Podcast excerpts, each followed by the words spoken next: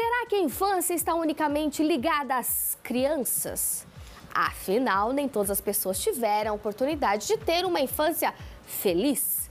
E os reflexos ficam evidentes também na fase adulta. Então, para conversar mais sobre o assunto, aqui comigo, o criador da reprogramação biológica, Maurício Valente. Boa tarde, Maurício. Seja bem-vindo mais Ô, uma vez. Patrícia, boa tarde. O prazer é meu sempre, viu? Gratidão. Que bom, viu? Vamos lá, Maurício. Como que a infância reflete na vida adulta? Conta para nós. Olha, o que, que acontece? Existem muitas necessidades que uma criança precisa receber na infância. Uhum. Só que é interessante que essas crianças elas são criadas por adultos imperfeitos. Uhum. E isso porque todo ser humano tem a sua característica da imperfeição. Então é natural que na infância nem todas as necessidades de um serzinho, né, de uma criança sejam preenchidas. E você acaba levando isso para a vida adulta de diversas formas. A mais conhecida são as carências afetivas, que prendem a pessoa numa camada muito baixa de maturidade e essa pessoa ela fica infantil.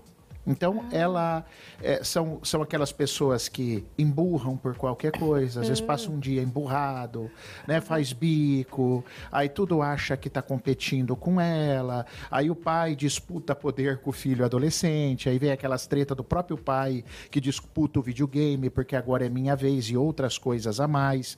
Então, uma das características, entre tantas, essa imaturidade que acontece e os homens, Patrícia, incrivelmente parecem sofrer mais com esses problemas de carência afetiva. O homem ele tem uma, um atraso na sua maturidade muito maior do que a mulher. É, falam bastante, né? Por exemplo, que a mulher ela amadurece mais cedo do que o homem. Isso é uma questão até hormonal. Aham, Até e- hormonal. Mas aí, é, além disso, desse amadurecimento, tem essa questão da, da infantilidade que pode acompanhar mais os homens do que as mulheres na vida E- adulta? Isso mesmo. Agora você imagina isso indo para uma relação. A dois como adulto. Uhum. Certo? Aí você imagina agora esse filho preso num problema afetivo, né? Lá Uhum. grave, é, numa rejeição, num abandono, numa afetividade, preso lá na infância.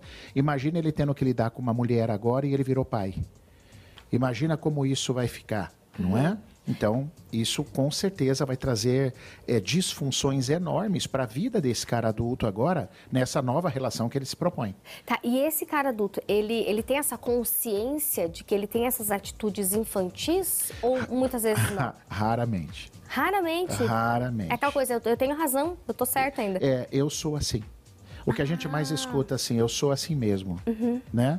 Aí às vezes ele viu um vídeo de autoajuda no Instagram ou no YouTube em algum lugar, tipo assim, você tem que me aceitar do jeito que eu sou. Ah, pronto. certo?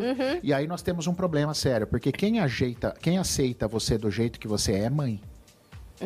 Então, assim, mulher nas relações não pode ter esse tipo de amor. Esse é um amor descrito pelos gregos como um amor ágape.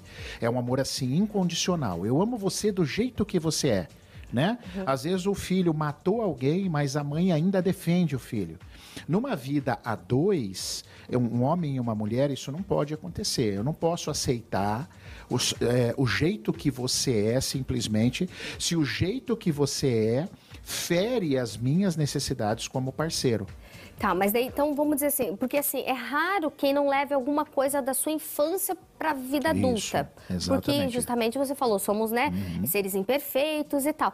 Mas e como, e como dosar isso? Como saber É. que extrapolou, que passou do ponto, que essa infantilidade está trazendo malefícios pro relacionamento, ou mesmo pra criação dos filhos? Eu sempre, eu sempre coloco você para pensar como está a sua vida. Então, assim, é, nós falamos de um problema afetivo, mas ai- ainda dentro desse contexto afetivo, nós podemos ter rejeições fortíssimas. E aí, aí já vem pessoas mais irritadas, mais explosivas.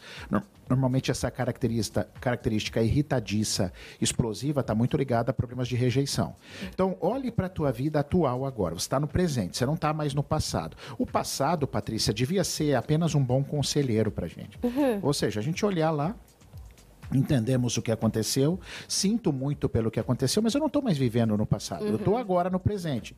Então, o que, que eu posso aprender com aquilo e o que, que eu posso corrigir agora? Então, se me faltou afeto lá, quem pode me dar afeto agora, eu adulto? Quem pode me dar afeto? Minha esposa, meus filhos, meus amigos, eles não podem me dar afeto? Eu não posso Sim. pedir abraço para um amigo? Eu não posso pedir mais abraço para minha mulher? Não é entrar no papel de mãe. Então, olhe para a tua relação. Se você vê que você está com um problema financeiro, se você está brigando com mulher, se a sua relação está um, caótica, se o seu corpo está adoecendo. Patrícia, o nosso corpo hoje, por tudo que eu estudo, é a nossa maior sabedoria, é o nosso uhum. corpo, tá? Físico.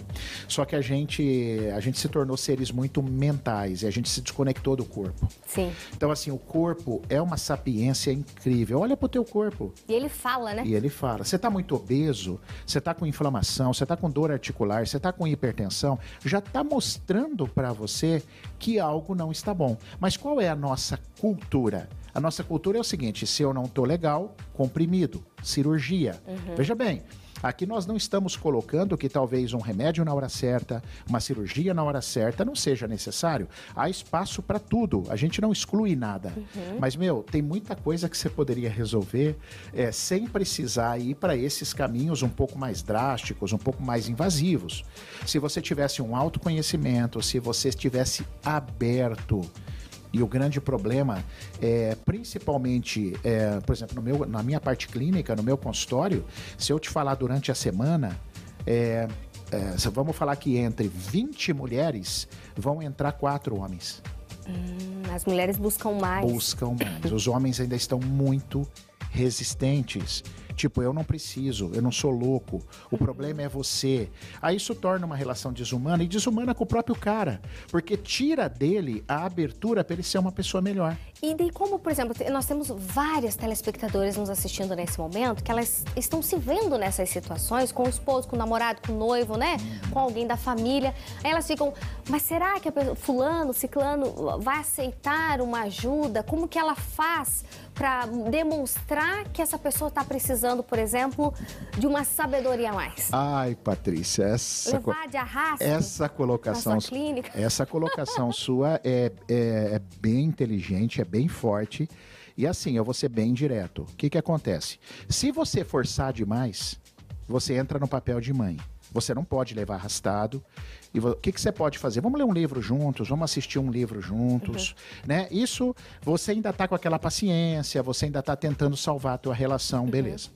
Agora, o que acontece, Patrícia, é que quando chega no momento em que um senta no trono e a mulher está sofrendo, as necessidades não estão sendo atendidas e é, eu estou falando mais dessa relação uhum. homem e mulher porque é o que mais acontece, mas pode ser o contrário também. Certo. As mulheres também têm que ter cuidado e, e tentar atender a necessidade do homem.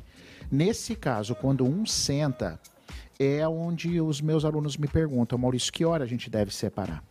A gente não é a favor de separação, eu sou casado, você também. Mas quando um senta no trono e fala, eu não quero, talvez seja o momento de encerrar um ciclo, porque você vai sofrer demais. Entendi. Você vai sofrer mais do que você está sofrendo, entende? Uhum.